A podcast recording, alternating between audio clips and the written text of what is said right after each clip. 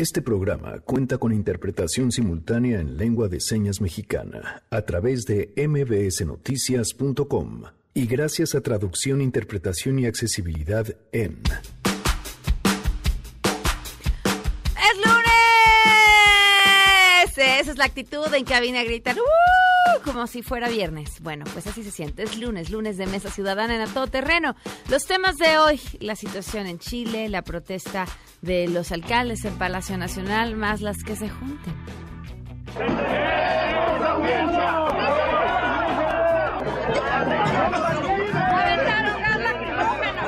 No, ¿cómo era? Una porción moderada de un algo así, natural. Tenemos buenas noticias y más. Quédense así arrancamos a todo terreno. MBS Radio presenta A Todo Terreno con Pamela Cerdeira. Saturday morning, jumped out of bed and put on my best suit. Got in my car, raced like a jet all the way to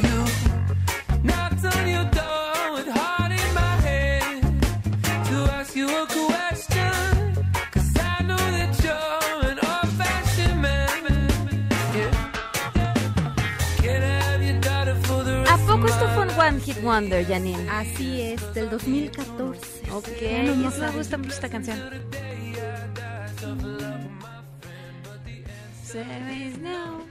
Ok. Hay muchos tan buenos que justo ya opacan al grupo y no volvemos a saber de ellos. ¿no? Ok, que nos hagan sus propuestas Así es, entonces. Así es. Arroba Janine MB. Gracias, Janine. Gracias, buen día. lunes.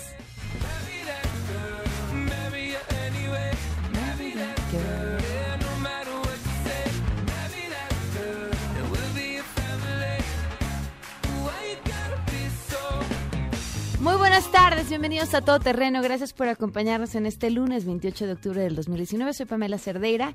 El teléfono en cabina 5166-1025. El número de WhatsApp, no solamente para que nos escriban, opinen, también pueden ser parte de la lista de difusión. Y diario les mandamos un mensaje con lo que vamos a tener en el programa. Y también si tenemos regalos, pues son los primeros en enterarse y por supuesto en tener oportunidad de ganarlos. 55 33 32 95 85. A todoterreno arroba mbs.com y en Twitter, Facebook e Instagram me encuentran como Pam Cerdeira. Tenemos mucho mucho que comentar el día de hoy, pero bueno, de entrada, para que aprendan, o esas fueron las palabras del, príncipe, del, del príncipe, del presidente, al referirse justamente a la construcción del aeropuerto de Santa Lucía. Rocío Méndez tiene toda la información. Rocío, te saludo, muy buenas tardes.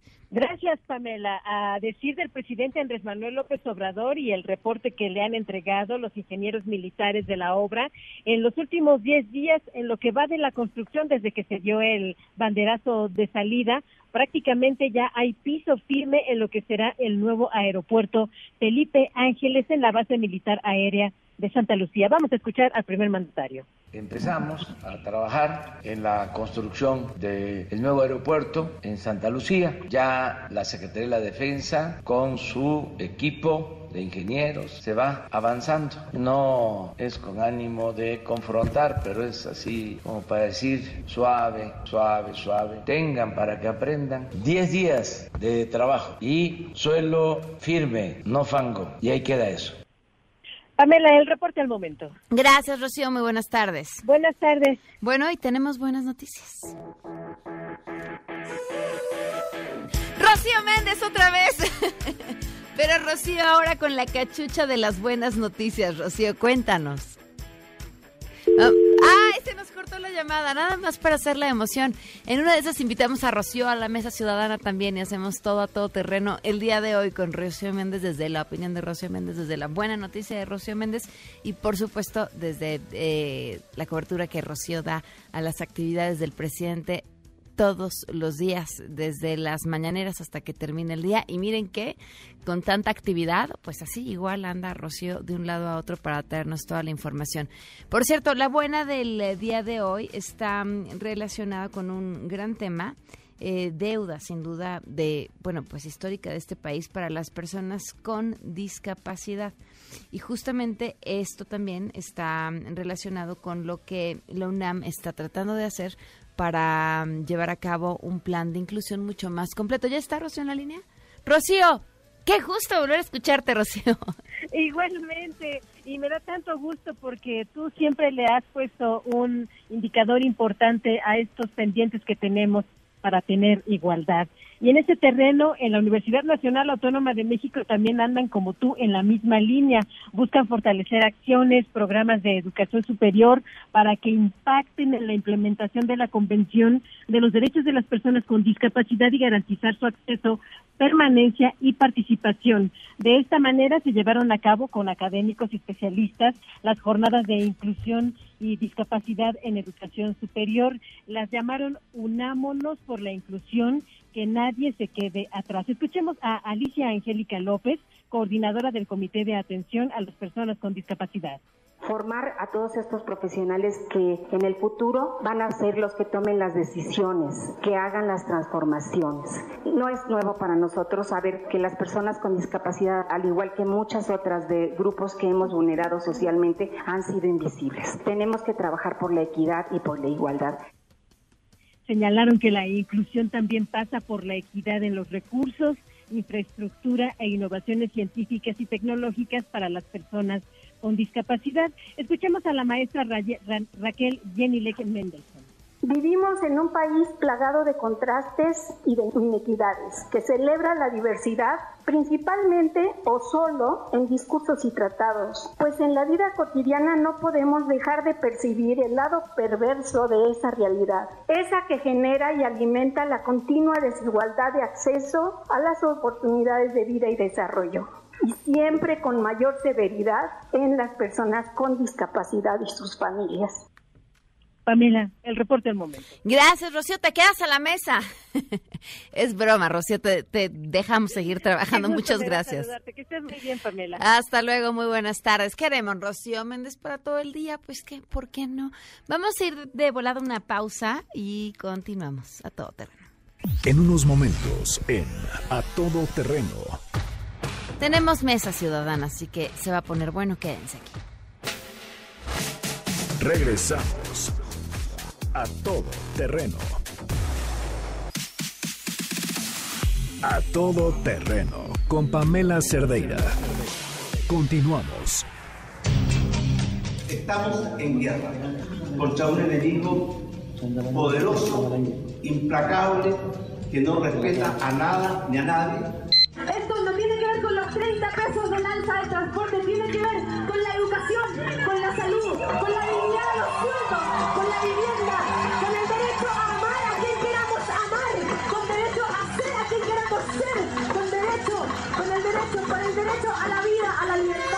Pero es verdad también que los distintos gobiernos no fueron o no fuimos capaces de reconocer esta situación en toda su magnitud esta situación de inequidad, de abuso, que ha significado una expresión genuina y auténtica de millones y millones de chilenos. Reconozco esta falta de visión y le pido perdón a mis compatriotas.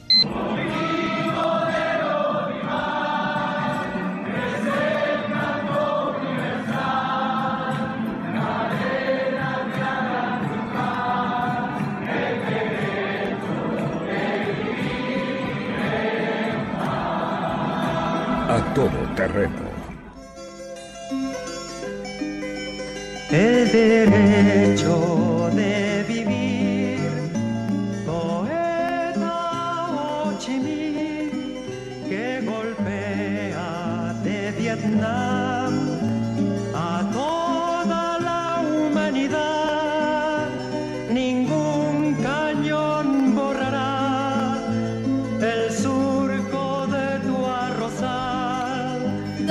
14 minutos, no, 12 con 12 minutos. Continuamos a todo terreno y ya estamos en la mesa ciudadana. Les agradezco que ya estén aquí. Sentados Juan Francisco Torres Landa, ¿cómo estás? Bienvenido. Muy bien, Pam. Buenas tardes. Pablo Giró, bienvenido. Gracias, Pam. En orden de cómo se fueron sentando en la mesa prácticamente. este, Camila Martínez, ¿cómo estás, Camila? Hola, Pamela, muy bien, muchas gracias. Bienvenida. Cintia Gamboa, ella es internacionalista y profesora adjunta en la UNAM. Bienvenida, Cintia, Hola, gracias por acompañarnos. con. Y Eder Guevara, que además ya lo habían escuchado, militante fundador de Morena. ¿Cómo estás, Hola, Eder? Bienvenido. buenas tardes. Pues arranquemos para hablar sobre el tema de Chile, que era justamente lo que estábamos escuchando. Y yo quisiera además, después de escuchar sus opiniones, eh, preguntarles qué, qué ven para México, porque creo que no somos ajenos a lo que está pasando no solamente en Latinoamérica, sino prácticamente en todo el mundo, y qué podría, si es que lo ven, suceder aquí o decirnos sobre el lugar en el que estamos en este momento. Adelante, quien quiere arrancar. Pues mira, yo creo que, o sea, hay, hay un paralelismo entre lo que pasa en Chile y en México, pero hay cosas también que son distintas. Hay que entender que Chile está en, en el parteaguas, digamos, de una situación económica distinta. Ellos tienen una serie de indicadores que te indican que efectivamente podrían empezar a aspirar a otra serie de condiciones en cuanto a su nivel de ingresos, etcétera. Y no me voy a expandir eso porque sé que va a ser motivo de controversia, pero lo- donde está el punto de inflexión me parece es que si bien es cierto ellos lograron abatir los índices de pobreza extrema de niveles de 40 a 10% actualmente, lo que muestra que sí ha habido continuidad y ha habido éxito en el plan de desarrollo económico y de reducción justamente de pobreza, también es cierto que ciertas partes de la política económica han logrado o han resultado en que haya una extensión, digamos, muy grande entre los que quedaron en la base de la pirámide y los que lograron beneficiarse. Y es esa diferencia la que hoy, digamos, hace crisis detonada por el aumento en el transporte público y otras cosas. Lo que pone de manifiesto es que esa base de la pirámide reclama hoy mejores servicios públicos que los que hubiera tenido antes, porque se considera justamente que el país ya debería estar en condiciones de aspirar a tener mejores temas de transporte público, salud, justicia, educación, los sat- satisfactores básicos para que justamente esos que han logrado salir de la pobreza extrema ahora estuvieran en capacidad de subir a un nivel, digamos, superior en cuanto a capacidad de movilidad social, etcétera. Me parece, por lo que he leído, por lo que he platicado, he platicado con gente que está en Chile, ¿no? Y que nos dice las, las manifestaciones son lo que son. No voy a hablar si hay injerencia extranjera o no, creo que es un tema más político, pero dice, pero hablando de las bases, de la gente que está aquí, eh, se prendió la antorcha por una decisión políticamente desatinada, incluso ahora entiendo que hasta por un WhatsApp de la esposa del presidente, cosas que, que generaron lo que vimos en las calles. Eh, volviendo a tu pregunta, yo creo que eso está vigente en países como el nuestro, donde incluso las condiciones, digamos, de esa disparidad pueden ser más visibles, donde es fácil, digamos, de alguna manera detonar eh, alguna inconformidad. eh, y pues para ello, digamos, creo que los discursos de división y estigmatizar no abonan a que mejor nos concentremos en cómo trabajar para que las cosas funcionen y no dividir a la población. Eh, yo creo que no es solo Chile y no es la crisis que se acaba de evidenciar eh, eh, allá, sino la crisis de un sistema y de un modelo económico que en realidad demostró que no es funcional para abatir realmente la, desigualdad tan profunda que hay en América Latina. El rechazo profundo al sistema neoliberal se refleja ahorita en las calles en Chile, la respuesta de Piñera o, anteriormente en Ecuador, unas dos semanas antes, la respuesta de ambos presidentes fue pésima porque se, se mostraron no solamente como incompetentes para tratar una crisis política, sino dispuestos en todo momento a utilizar al ejército en contra del pueblo mexica del pueblo de sus respectivos países y lo que también está es evidente es que hay un proceso en el que efectivamente la población ya no aguanta más esta forma de conducir la economía. Ese proceso lo vimos en México el año pasado. La insurrección que hoy se ve en las calles de manera masiva en Chile, en Ecuador, ayer en Argentina y Uruguay por la vía electoral, lo vimos el año pasado. O sea, ¿tú crees que ya México. pasamos Hubo, por ahí a través por de las elecciones? El rechazo tan profundo que hubo en México en contra del modelo neoliberal, en contra de estos 30, un poco más de 30 años, casi 40 años de un sistema económico al que se le dio la confianza, al que se en que algunas personas depositaron todas sus esperanzas para que pudieran abatirse los niveles de desigualdad y que no solamente no se abatieron, sino que se profundizó la crisis humanitaria en el país, fueron eh, el resultado, esa indignación fue el resultado de eh, eh, la manera en la que respondieron electoralmente el año pasado. Sí, el trabajo que hizo el candidato López Obrador, sí, el posicionamiento de Morena, pero en realidad la manera tan contundente en la que fueron derrotados los neoliberales tiene que ver con el hartazgo de la población. Y lo que estamos viendo No, ayer en, en Argentina, también en Uruguay, lo que estamos viendo en, en, en Chile, en Ecuador, etcétera, es parte de este mismo proceso. Hay un evidente cuestionamiento y ahora el tema es encontrar una manera en la cual se pueda conducir con moderación, con responsabilidad la economía, de manera tal que no haya crisis, pero que sí se ponga en el centro de las prioridades a la población, la vida digna de la gente. Bueno, yo no estoy de acuerdo. Yo obviamente siento eso como un discurso político, ¿no? Está tratando de sacar ¿Cuál no raja de, de una situación. ¿Qué Porque se te olvidó? Bolivia. ¿Qué Bolivia? Entonces las Bolivia manifestaciones en Bolivia arrasar, estaban... arrasar, no, no, hizo trampa y entonces Morales. ahorita ¿Tienes en la... Porque la sí, ya claro. Pero bueno, ¿Qué la- pruebas aquí el asunto, se le cayó el sistema, se fue Bartlett No, para allá no, o qué. El tema, el tema aquí es que no, se hombre, contaron pero a los ver, votos a de ver, déjame provincia. hablar, déjame hablar. Yo te dejé hablar todo el tiempo que existe. Déjame hablar, me déjame hablar. hablar. Bueno, pero ahorita Te recuerdo, te recuerdo. Ah, bueno, entonces ahorita Oye, sí nos vamos a llevar esta. ¿Estás de acuerdo, eh? Así nos la vamos a Pues llevar. así lo hace siempre, ¿no? Bueno, no, me no, no, siempre. dejamos hablar. Nosotros sí dejamos hablar, pero bueno. cierto. A ver, ¿Cómo me entonces el tema es Chile, ¿no? Regresando a Chile. Entonces yo lo que veo en Chile es muy distinto a lo que pasó en México. En México hubo un hartazgo con la política, hubo un hartazgo con la corrupción, hubo un hartazgo con la falta de justicia. ¿no? En Chile es en parte un poco con la falta de justicia, pero a otro nivel. Es una falta de justicia de reparto todos los países pueden repartir, digamos, en su, en su capacidad económica para dar una igualdad. No puedes dar la misma igualdad que da Suecia o Noruega, pues porque no tienes la capacidad económica de darla. Entonces Chile lo que pasó es, y es curioso porque durante la dictadura de Pinochet no creció tanto Chile, fue después, con los gobiernos sociales de Lagos y demás gente, que mantuvieron el sistema económico del mercado, que funcionó. Entonces Chile creció mucho y hoy lo que tienes es un pues un reclamo de mayor participación económica. Pero es muy distinto a lo que tenemos en México. En México el reclamo era por seguridad y por corrupción. Eso es lo que se tiene que resolver en México, o si no, este gobierno fracasará y el reclamo puede ¿Y- y venir. ¿El tuyo no es un discurso político? ¿No? Órale. Porque yo vi un fracaso tremendo en Culiacán de seguridad, perdón, eso no es una cosa política, No, es, no es una político. cosa que pasó en Culiacán. ¿Quién hizo que creciera el cártel de Sinaloa? Si no fueron los neoliberales. ¿Quién creó la transnacional más fuerte Pero y perdón, legal pero del yo, mundo yo tengo edad para no saber que el narco existía en este país desde antes. Desde antes. Perdón por nacer después que tú. Pues sí, Discúlpame. sí te Ay, no, perdono, no, a ver, sí te perdono, Eder. discurso de la juveniada, por Sí favor. te yo digo- perdono. No, pero a ver, a ver. Víctima, yo- yo sí víctima, les pido, siempre víctima. Eder, este, si, si nos regresamos a, pero ¿quién fue el primer huevo o la gallina? No vamos a avanzar. Y yo, mi No, pregunta pero se hay que centraba en... No, no, Eso, O sea, pero- él habló de Sinaloa. Pues ¿Quién- hubo un fracaso tremendo en Culiacán. Yo hablé de seguridad. Yo hablé de seguridad. Pues sí, yo y también la seguridad, seguridad. hay 30 mil muertos al día de hoy, maestro. No está El jalando.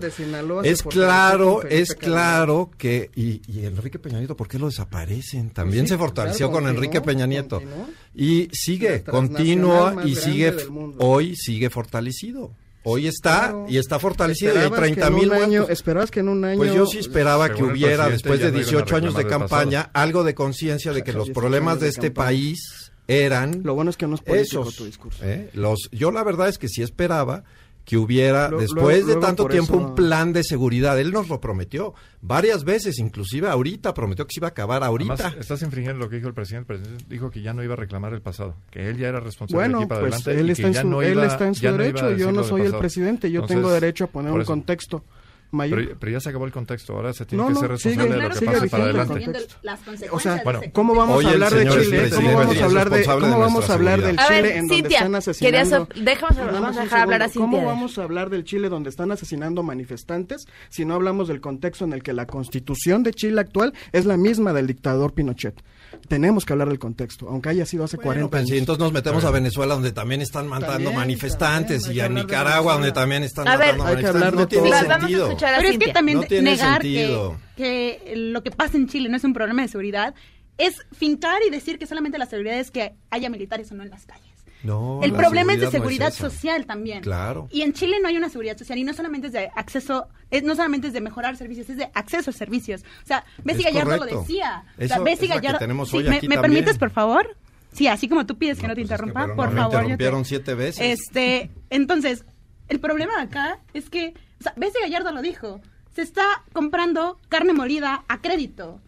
O sea, la educación pública en Chile es carísima y representa en verdad casi un salario de un mes de una persona.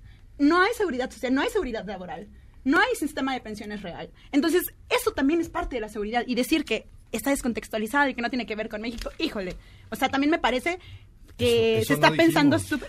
No, a ver, No, yo no. quería preguntarte, Cintia. Perdón, no. Este, ¿tú, tú compartes con Eder la idea de que en el mal- los malestares de México, que creo que en realidad nadie dijo que fueran los mismos, este, o sea, aunque discutieran o no, hablaban de diferentes mal, diferentes males. Este, ¿crees que pudiera o no llevarnos a una situación eventualmente así de descontento, independientemente de que acabamos de pasar por un proceso electoral apabullante? Pues, ¿ahorita? En estas condiciones, no. ¿Por qué? O sea, inclusive, ¿hacia dónde va la pregunta? O sea, ¿tratas de equiparar el gobierno de Andrés Manuel con el gobierno de, de No, Piñera o...? No, no, no, no, no, no, no. Estoy preguntando en un entorno en donde hay un sinfín de manifestaciones en el mundo por diferentes descontentos, si eventualmente aquí podría suceder algo así, no ahorita. Pues y si, no, o si crees que, que la válvula de escape fue la elección, no, no, este, es, es, es de verdad una pregunta que no intenta más que conocer tu opinión, nada más. Ah, pues si seguimos bajo este sistema que tiene una lógica de mercado que no nada más está en Chile, que está en casi todo el mundo, pues por supuesto, porque lo que se prima es un sistema en el que hay acumulación y por lo tanto hay acumulación desigual y hay desigualdad. O sea, pues, o sea, la discriminación estructural produce desigualdad estructural, que es parte de este proceso de acumulación. Entonces, sí podría ser, pero también se están llevando a cabo políticas económicas y políticas públicas para evitar eso acá en México. Para lo que es- para que se llegue a una mejor distribución del ingreso y no se quede nada más en manos de unas cinco familias, ¿sabes? Camila. Sí, eh, yo creo que sí hemos estado a punto de llegar a ese punto, ¿no? O sea, como yo recuerdo, bueno, el compañero Eder, cuando me ha contado en 2006 que estuvo durante el proceso eh, pues del robo de la elección y todo esto, pues había muchísima gente en las calles, muchísima gente que acompañó eh, a Andrés Manuel en la reforma que estaba muy enojada, ¿no? O sea, sí, sí estaba como la posibilidad de que la gente se quisiera levantar en armas y justamente fue Andrés Manuel y su equipo el que mediante, pues, quedarse ahí en reforma y trabajar con la gente y, y, y encauzarlo hacia un movimiento que ahora es el Movimiento de Regeneración Nacional, lograron que no ocurriera lo que está ocurriendo ahora en Chile. ¿no? O sea, yo sí veo que en Chile también ha habido muchos casos de corrupción, ¿no? Está el Policegate, ¿no? Que llaman 46 millones de dólares este que se robó la policía, ¿no? Y el sistema de vouchers que de, de educación, que fue un sistema que se instauró literal por Milton Friedman. O sea, Pinochet llama a Milton Friedman para que vaya y le haga este sistema en el que se privilegia mucho más, por ejemplo, que los alumnos pues puedan egresar de forma más rápida que realmente una educación de calidad, ¿no? Ese es como el principal problema con el sistema de vouchers. Pues durante mucho tiempo desde la OCDE, desde Estados Unidos, nos han dicho que es el milagro chileno, ¿no? Porque habían tenido un desarrollo y tal, pero ahora nos damos cuenta que es la propia gente que se está manifestando la que dice, es que, a ver, no tenemos acceso a la salud, este... A servicios básicos como el agua. Ajá, es el único país del mundo que tiene el agua privatizada. O sea, son las empresas las que se hacen responsables del agua y que explotan a las comunidades indígenas y a las comunidades de pues que trabajan ahí las tierras para quedarse ellos con el agua. Entonces yo sí veo un problema muy importante en Chile y yo pues aplaudo que esté sucediendo esto. No sé cuánto tiempo más va a durar y me duele mucho que la gente esté pasando por esto. Igual por toda la represión, ¿no? O sea, desde Pinochet no había habido una represión, un toque de queda, este... Ajá, un estado de excepción. O sea, las compañeras que han salido de Chile, ¿no? A decir, es que, ¿sabes qué? Nos están violentando los militares, nos están humillando, desnudándonos en frente de los policías, este, nos han violado. O sea, incluso una chava que decía, es que hay tortura sexual porque pues hemos vivido cosas como que nos meten los fusiles por la vagina, ¿no? O sea, es una cosa que no puede seguir haciendo el gobierno de Piñera y no debería pasar en ningún lado de, del mundo. Bueno, no podía estar más de acuerdo que no debe pasar en ningún lado del mundo. Es obvio. ¿No? Nosotros llevamos luchando contra las tiranías, a favor de la libertad, llevamos luchando en contra de la corrupción muchos años y la corrupción, siento desilusionarte, se da en todos los sistemas, se da en todo el mundo, se dio en la Unión Soviética, se dio en todos los países, se da en Cuba, se da en todos lados. Es una condición humana que solo se acaba cuando tú haces un sistema que transparente todo, un sistema en donde nosotros los ciudadanos podamos ver todo lo que pasa y controlar todo lo que pasa. Por eso la lucha del Sistema Nacional Anticorrupción y por eso nos extraña tanto que un presidente que dice querer hacerlo de tantas cosas de asignación directa y no haga transparencia de los recursos, por ejemplo, de los programas sociales. A nosotros nos preocupa mucho eso. En todo el mundo nos siempre nos ha preocupado y también nos preocupa la represión. ¿no? Y ya entraremos al caso ahora de después el otro tema de Vamos a un corte primero y luego hablamos Exacto, acerca luego de los hablamos alcaldes. tema de los alcaldes. Pero, pero sí, no, bueno, no podría yo estar más de acuerdo. Pero yo sí veo cosas distintas de lo que está pasando en Latinoamérica. Eh, en Chile, por supuesto que debe de haber, digamos, un mejor colchón. ¿no? Eso se van dando conforme van pasando los países por la riqueza. Tú no puedes esperar que un país pobre de África tenga el mismo sistema médico que tiene España. No se puede. ¿Por qué? Porque no tienen dinero. Cuba, ¿no? ¿no? Pues sí, pero en Cuba también tampoco funciona. Yo sí he ido y he ido no varias veces, no, no Hombre, funciona también bien. Sí. Bueno, he ido, he ido varias veces y he ido ahí a los lugares que no es La Habana Ajá, y he visto las clínicas y tampoco es que funcione mejor que México. Pues, De hecho, en esos casos funciona mejor el de México. O funcionaba, ¿no? Hasta lo del Seguro Popular. Ahora visita- veremos que lo hagan universal. visita- Yo, por ejemplo, creo que sí sea. más valor que la OCDE que ha reconocido. Bueno, maestro, yo lo que te estoy diciendo es que Porque- porque al final, no, si no tienes dinero, no puedes dar a platicar cosas que con no datos y ya. tienes. Entonces, obviamente el desarrollo se va dando poco a poco y yo lo que veo en Chile es un reclamo distinto al que se ve en otros países de Latinoamérica, nada más. Yo creo que están reclamando que como ya pasaron a otro nivel económico, quieren una repartición más grande, lo cual es muy válido. Punto. Eder, ¿quieres agregar algo? Eh, eso, yo creo que mm, efectivamente hay un proceso de eh, descontento y de rechazo a una visión y a un modelo económico que, insisto, ha demostrado su fracaso. Ahora el reto que existe en los eh, eh, gobiernos que se han declarado post-neoliberales es encontrar una, un, un modelo económico que sea adecuado a sus respectivas realidades. Creo también que sí hay un proceso muy interesante y que yo aplaudo y me emociona mucho de una nueva oleada progresista en América Latina que hasta hace un año a mí me preocupaba mucho porque a excepción del gobierno mexicano, en varios gobiernos como en Brasil, que me acuerdo yo, eh, eh, eh, todo el mundo le aplaudía a Lula da Silva, su buen gobierno, su, su buena administración, eh, la manera en la que condujo durante dos gestiones el gobierno brasileño y de repente eh, llega un neofascista como Bolsonaro, estaba Macri también con una visión eh, recalcitrante en el modelo, en el paradigma neoliberal y de repente como que comienza a ver otra vez una recomposición de las fuerzas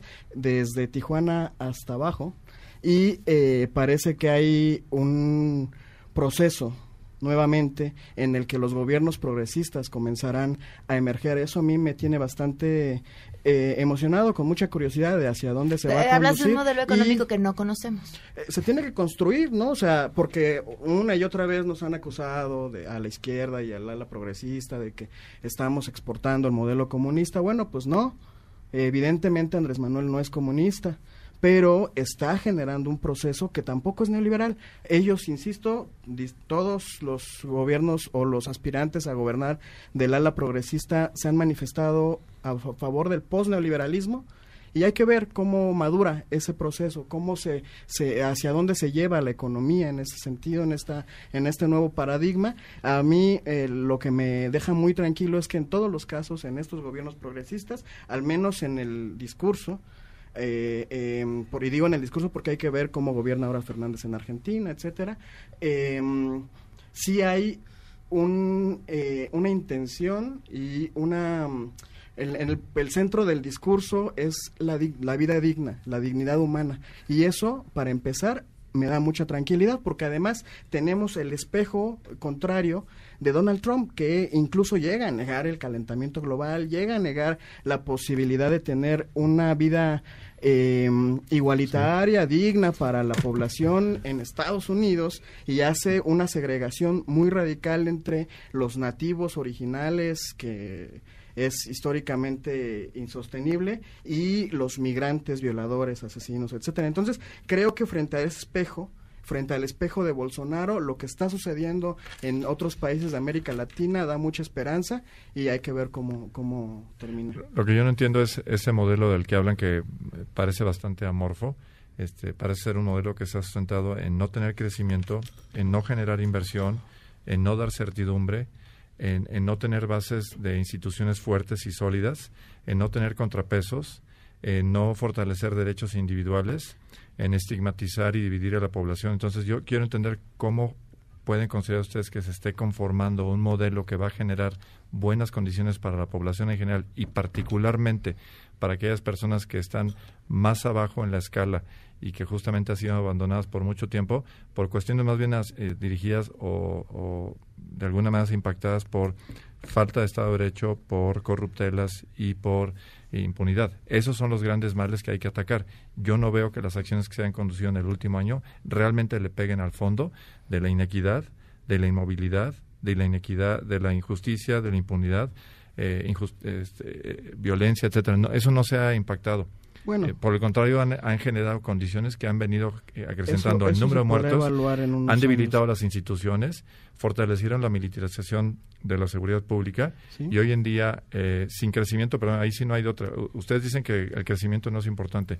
No hay fórmula económica que genere una mejor posibilidad de movilidad social que no pase por crecimiento económico. Eso es eso es imposible de sostenerlo. Y si a eso además le adicionan que no hay fortalecimiento de la capacidad educativa, que es la que realmente es el combustible para que las personas puedan evolucionar, eh, estamos en un serio aprieto. Ustedes pueden querer no verlo, pero pues ahí, ahí, están los datos, incluyendo los de la OCDE que tú ya señalaste, son una fuente confiable. Entonces, eh, recojo la confesión, nos vamos a, a referir a, a, datos de la OCDE en lo sucesivo, porque ya creo que eso sí, Por cierto, para, ti, miren, para ti sí te merece un, confianza. Un, un paréntesis, dice la Organización Mundial de la Salud, seguramente el viaje o los viajes del compañero tienen más valor que la Organización Mundial de la Salud. Dice, el sistema de salud de Cuba porque es un modelo eh? para no, el mundo. No, no, me gusta tu lenguaje despectivo, pero ¿No? bueno, eso si quieres. A ver, Cintia. Sí, yo creo que también tenemos que empezar a ver el desarrollo no nada más como una sola fórmula, sino que hay alternativas de él y al desarrollo. Y el posneoliberalismo justamente es esto. Y Arturo Escobar, un antropólogo colombiano que trabaja en Estados Unidos, fascinante, él habla sobre el postdesarrollo y las alternativas del desarrollo. Y justamente el posneoliberalismo se finca en esto. Emir Sader, basándose en la experiencia de Lula y Dilma, dice que por supuesto, el posneoliberalismo se basa en priorizar la política social en vez de la política fiscal, de priorizar esta integración regional y lazo sur-sur en vez de hacer solamente tratados comerciales con el norte global y sobre todo como re, reapropiar o que el Estado se reapropie de la sociedad y que no sea un cliente más del mercado. Uh -huh. Entonces yo sí creo que es justamente un gran proyecto que no se ve en los mismos términos que se ve el desarrollo lineal y de progreso único que siempre nos han dicho que para poder llegar al éxito tienes que ir del punto A al punto B, porque todos tenemos, todos los pueblos tenemos diferentes historias, entonces no podemos seguir la misma fórmula porque también sería inacabado y sería descontextualizarlo como estamos hablando, ¿no? Camila.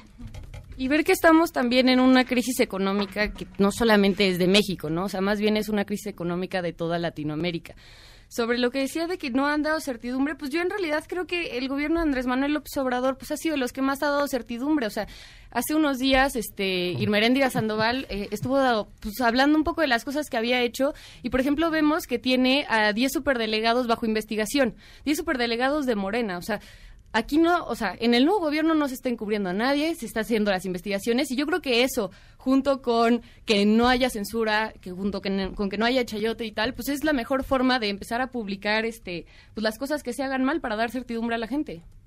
Vamos a una pausa y regresamos. Regresamos a todo terreno. A todo terreno con Pamela Cerdeira. Continuamos.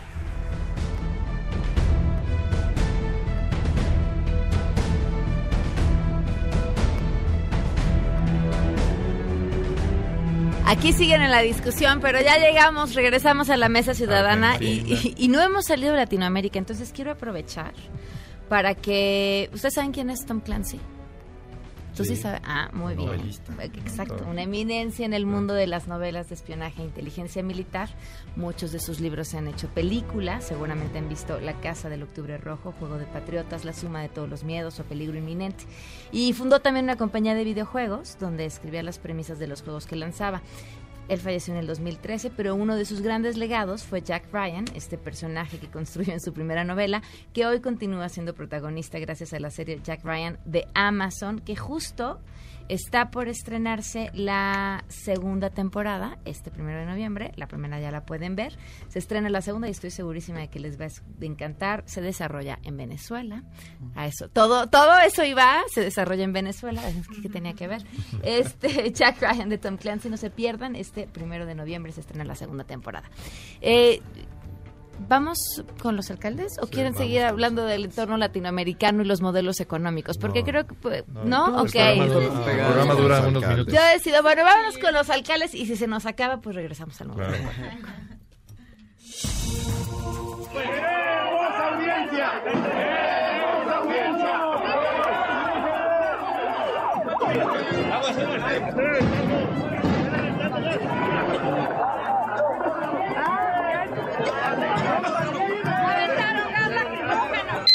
Sí se dispersó un poco de gas, no contra nadie en lo particular, sino en la zona, para efectivamente evitar que los empujones y todo el remolinamiento de gente que estaba viendo de los alcaldes tirara la estructura y pusiera, ahora sí, causara un daño a alguna persona. querían meterse por la fuerza, este, no se comportaron pues de manera correcta, les gana mucho el ansia opositora, la desesperación.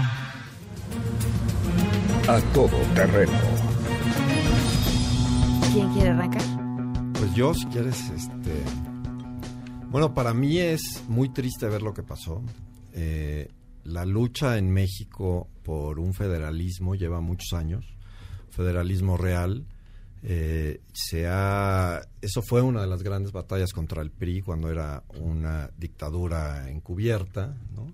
Aquí resulta que los alcaldes, pues aunque en la constitución tenían un, un rango muy alto, es decir, la soberanía reside con el municipio, y después pasa a los estados y después pasa a la federación, pues en realidad no se les tomaba en cuenta. ¿no? Entonces, para mí, que una autoridad del Estado sea gaseada por otra autoridad del Estado, pues se me hace muy, muy grave y se me hace una falta de respeto tremenda. No importa quién sea el alcalde, sin importar, son electos, ganaron elección y están en su puesto. Pensemos lo que pensemos de ellos, porque obviamente eh, en esta lucha anticorrupción, pues obviamente he pasado por criticar a muchos alcaldes, pero el respeto de una república y del ejecutivo frente a las otras autoridades debe de estar siempre. Y a mí sí se me hace una cosa gravísima lo que pasó, sin importar, después de que además hemos visto muchas manifestaciones que no se les echa gas, que no se les hace nada, y a esta curiosamente se les echó, y ellos lo que iban a reclamar era que se les respetara el presupuesto, y estaban buscando hablar con el presidente. Entonces, eso, porque no los habían recibido en otras instancias. Eso a mí se me hace una descomposición de la República tremenda y creo que es gravísimo. Además lo que dice Pablo es que lo que choca es el contraste, porque hubo quienes quisieron quemar la puerta mariana de Palacio Nacional y a esas personas se les dejó, digamos, sin ningún tipo de intervención, que yo sepa, no hay una denuncia, ni una carpeta de investigación, ni nada por el estilo, quien quiso abiertamente quemar parte de, Palacio Nacional. Y sin embargo, quien estaba tocando la puerta, hasta donde vimos los videos, nadie estaba saliéndose de control, ni amenazaron con armas, ni fueron, ni tomaron o sitiaron la ciudad, ni nada por el estilo. Y sin embargo, la actitud institucional fue reprimirlos este, a base de un uso, ¿qué? Dicen una cantidad módica de un gas, ¿no? Un Este, gas nat- ahorita te ¿no? Como, como si fuera algo, como si hubiera este, algo que fuera módico en ese sentido. Entonces, lo que creo que choca es este contraste en el cual, en ciertas circunstancias donde hay un abierto desprecio por la ley, la respuesta institucional es no hacer nada. Y, aquí alguien podría decir, bueno, es que no vamos a reprimir. Yo lo que le quiero es que les pregunten a los locatarios que tienen que trabajar todos los días y que llegan y les destrozan sus locales, les rompen los vidrios, este, si es normal decir, bueno, pues es parte de la manifestación, ni modo, no, no pasa nada, ¿no? Y me lo tengo que aguantar. o si la respuesta institucional, y ustedes dirán cuál es la conexión, yo creo que sí hay, la respuesta institucional en, en Culiacán es de decir, pues ni modo, este, se nos salió de control las cosas y, y la respuesta es que quien muestre más fortaleza o quien sea más violento ten- recibirá un trato, digamos, de mayor tolerancia de parte del Estado. Ese mensaje está subyacente en todos estos eh, distintos incidentes y ya sé por dónde van a ir, van a decir el Estado no es represor, no vamos a caer en la provocación, etcétera. Pero yo creo que si se ponen con los pies en la tierra y piensan en las personas de a pie que están en esas circunstancias, la respuesta no puede ser retórica como la que estoy seguro van a dar ahora. A ver si... No, pues, no, tampoco va por ahí. A ver, En Cintia. realidad creo que a mí me impresiona que personas con el capital político y un cierto puesto de poder hagan uso de manifestaciones o de usos de protestas de manifestaciones sociales que no tienen el poder para llegar y acceder a lo que ellos están pidiendo. O sea, Entonces, ¿Te refieres a Andrés Manuel? o me refiero Porque a lleva los muchos alcaldes. años haciéndolo. Ellos, ellos tienen un capital político también impresionante. Pueden tener incidencia dentro de los congresos locales, pueden tener incidencia dentro del Congreso Federal, Pero como para que de repente audiencia, ¿se acuerdan del hagan, problema de tener una audiencia? hagan, eh, una man- hagan uso de manifestaciones sociales. Es como Fueron a pedir una cita. Fueron a pedir una cita. Y, ya- y golpeando también la puerta y diciendo y tratando Así es como piden audiencia, Pues sí, amenazando no con balacear. No, y Mira, sí. Justificando que No, un no- presidente municipal balacea. que Nada, eh, ¿no hubo agarre balazos? balazos, amenace ¿Hubo con agarrar. Ellos un juguetones, alcalde, ellos un alcalde, ellos un alcalde, un Salió a decir, salió a decir Un alcalde Jesús amenazando Ramírez ¿Hubo con agarrar a balazos, sí o no? ya se habían ¿Hubo instaurado balazos, sí Y o un no? alcalde amenazando con agarrar balazos o sea, no hubo balazos. a la gente de Palacio Los gasearon, los gasearon por pues, falta de respeto o sea, a una autoridad. Justificas son que una autoridad vaya y amenace de agarrar balazos Bueno, pero Andrés Manuel tomó una calle meses. Y, Y, y- entonces y- y- y ni un nunca- vidrio y no lo roto, y ni un gasearon. vidrio roto. Y no lo gasearon. roto, y no lo ¿cómo gasearon. los- porque Ya no tenían el capital político. Lo quisieron encerrar, lo quisieron apresar. Espérate, con capital político sí se puede echar gas, entonces. No, no. Sí, si tienes a ver, a ver, yo creo podemos que gasearlos. mi postura sobre el asunto del gas es eh, que no debió suceder, que estuvo mal, Es eso, que ahí. estuvo, que es injustificable, tan injustificable como que un alcalde llegue, un alcalde con todo la- el nivel de colusión que sabemos que hay entre muchos alcaldes de muchos estados de la República con los grupos del crimen organizado, que llegue y amenace con agarrar a balazos. Sí, y muchos de y ellos no tienes ninguna y prueba de lo ellos- que o sea, estás tú sí diciendo. No tienes tú sí prueba de lo que estás- es una autoridad Tú sí del justificas Estado. que un alcalde Yo no llegue justifico a amenazar nada, con agarrar yo no balazos. justifico ni que Eso estoy de sí acuerdo te que sean parece- corruptos te ni que sean aliados al crimen organizado, pero tú no tienes prueba de lo que estás diciendo. ¿Te parece Ninguna graciosito? prueba tienes de lo que estás No, diciendo. yo lo que estoy diciendo es que es muy Ninguna grave. prueba, entonces no digas cosas que no tienes pruebas. A ver, Bueno, no digas yo lo que no estoy y sostengo es que es muy grave que un alcalde con estos niveles de violencia que hay en el país y de colusión de muchos alcaldes, no sé si este, pero de muchos alcaldes con los grupos del crimen organizado, que Y llegue a amenazar a Palacio Nacional en una manifestación que supuestamente era pacífica. ¿Quién fue el alcalde que El de? Yuriria, de Guanajuato. Que llegue a amenazar con agarrar a balazos a la gente de Palacio Nacional. Eso me parece muy grave. Y, de, Correcto, insisto, y si es, grave que injustificable, le, que le es levanten una injustificable, carpeta de investigación, e insisto, pero es, injustificable el gasearlos. aventar gas, eh, por Es supuesto. ¿Por qué? injustificable. Porque el gobierno progresista de Andrés Manuel López Obrador ha dicho en reiteradas ocasiones que en este país ahora sí se respeta la libertad de manifestación. Entonces, me eh, por supuesto que, que fue que fue un asunto que no se deberá repetir contra nadie. Que se manifiesten, si lo hacen pacíficamente, que se manifiesten y que digan lo que tengan que decir. Ahora bien, O sea, las solo causas si lo de hacen fondo- pacíficamente, todos los demás que lo han hecho Las causas de radicalmente, fondo. ¿estás de acuerdo en que se les las debe causas de de, hacer fondo algo o no? Ah, o sea, tú si quieres que gacen a estudiantes Yo no se quiero que gacen a nadie. No, no, no, te está a preguntando. nadie. Te estoy preguntando porque Por tú, eso. tú acabas de decir que si no era pacífica, entonces sí la Las podían reprimir. yo no estoy hablando de Entonces- represión, yo estoy entonces, diciendo yo que no quiero se ver que las otras que han sido así, la- Sí. según tú, las ¿Ha deben de reprimir o no. violentas durante el gobierno de López Obrador? Sí, sí, Ah, Sí, ha. Sí, No, Hu- hubo, no, una, hubo un ¿no has acto de violencia, un sujeto en una manifestación feminista llegó y golpeó a un reportero, el sujeto está preso. Con inteligencia a todos esos Bueno, pero es que, provocadores, entonces, a todos los provocadores que revientan, a todos esos provocadores que quemar, ¿eso revientan no es violencia? manifestaciones, con inteligencia se les Eso puede no es violencia. y se les puede hacer que paguen en la justicia. Ahora bien, Bueno, porque la causa de que fondo, los presidentes la causa de fondo, tipo de violencia, ¿Te mano. parece poco que un presidente municipal amenace de Me muerte a la gente que en no Palacio pasó Nacional? nada y que Me te- las que manifestaciones lo gritan como quieran. Tú nos que acusan de eso, nos acusan a nosotros. lo injustificable. Yo estoy diciendo que es injustificable Gas. A ver, que está a ver, aunque llegamos a un acuerdo, yo, lo, yo sí lo escuché, yo escuché un acuerdo. Marel Gas. A ver, yo estoy de acuerdo con Pablo en que sí tiene que haber respeto de las partes, ¿no? O sea, para empezar, yo creo que no era el lugar al que tenían que ir, o sea, ya se dijo que era a la Cámara de Diputados a la que tenían que ir. Aprovecharon que estaban, este eh, restaurando el edificio, ¿no? Para ir a hacer presión, pusieron en riesgo a, a los trabajadores que estaban ahí.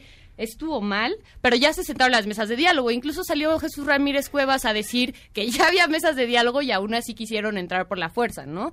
Me parece que el día de hoy se van a juntar. Ahora, vamos a las causas, ¿no? O sea, ¿qué, qué era lo que estaban pidiendo? Estaban pidiendo, pues, más dinero para los municipios, ¿no?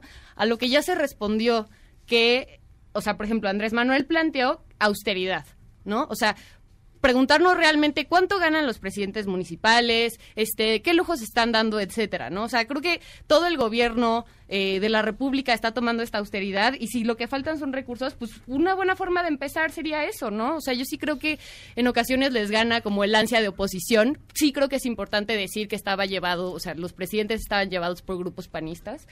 Eh, y pues no puede seguir sucediendo esto, o sea, porque tener a, eh, los presidentes municipales enfrentando eh, violentamente al, al, al gobierno, pues, me- así- a mí sí me parece muy triste, la verdad. Sí, y tampoco se puede equiparar como con lo que están pidiendo, por ejemplo, lo que estábamos pidiendo nosotras las, las mujeres en las protestas de acá. O sea, a nosotras se nos están matando de 9 a 10 mujeres por día.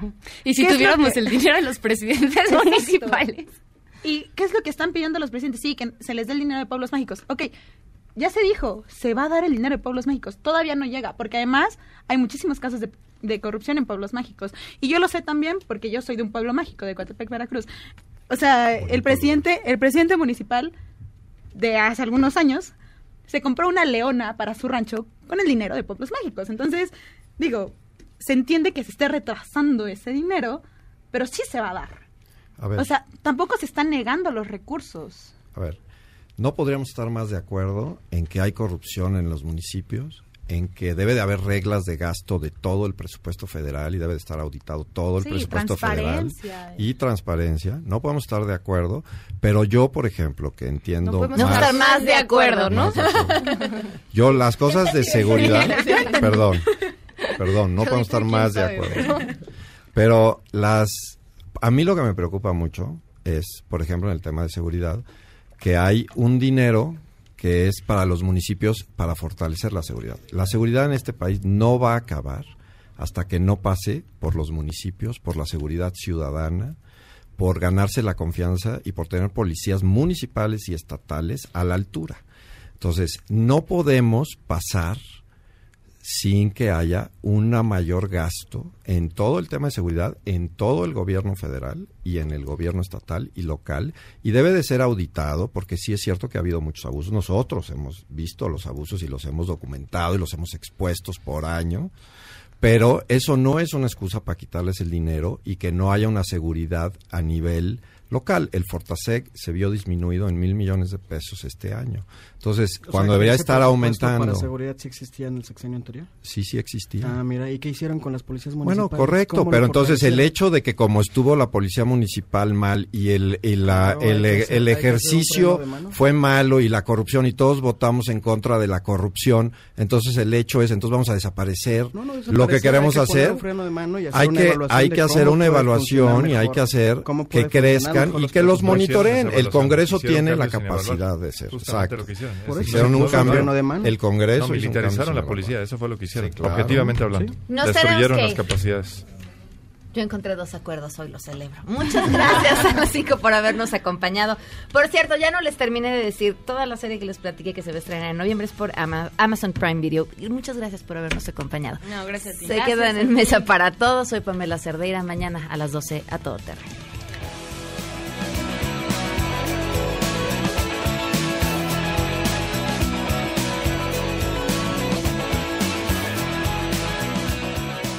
MBS Radio presentó A Todo Terreno con Pamela Cerdeira, donde la noticia eres tú.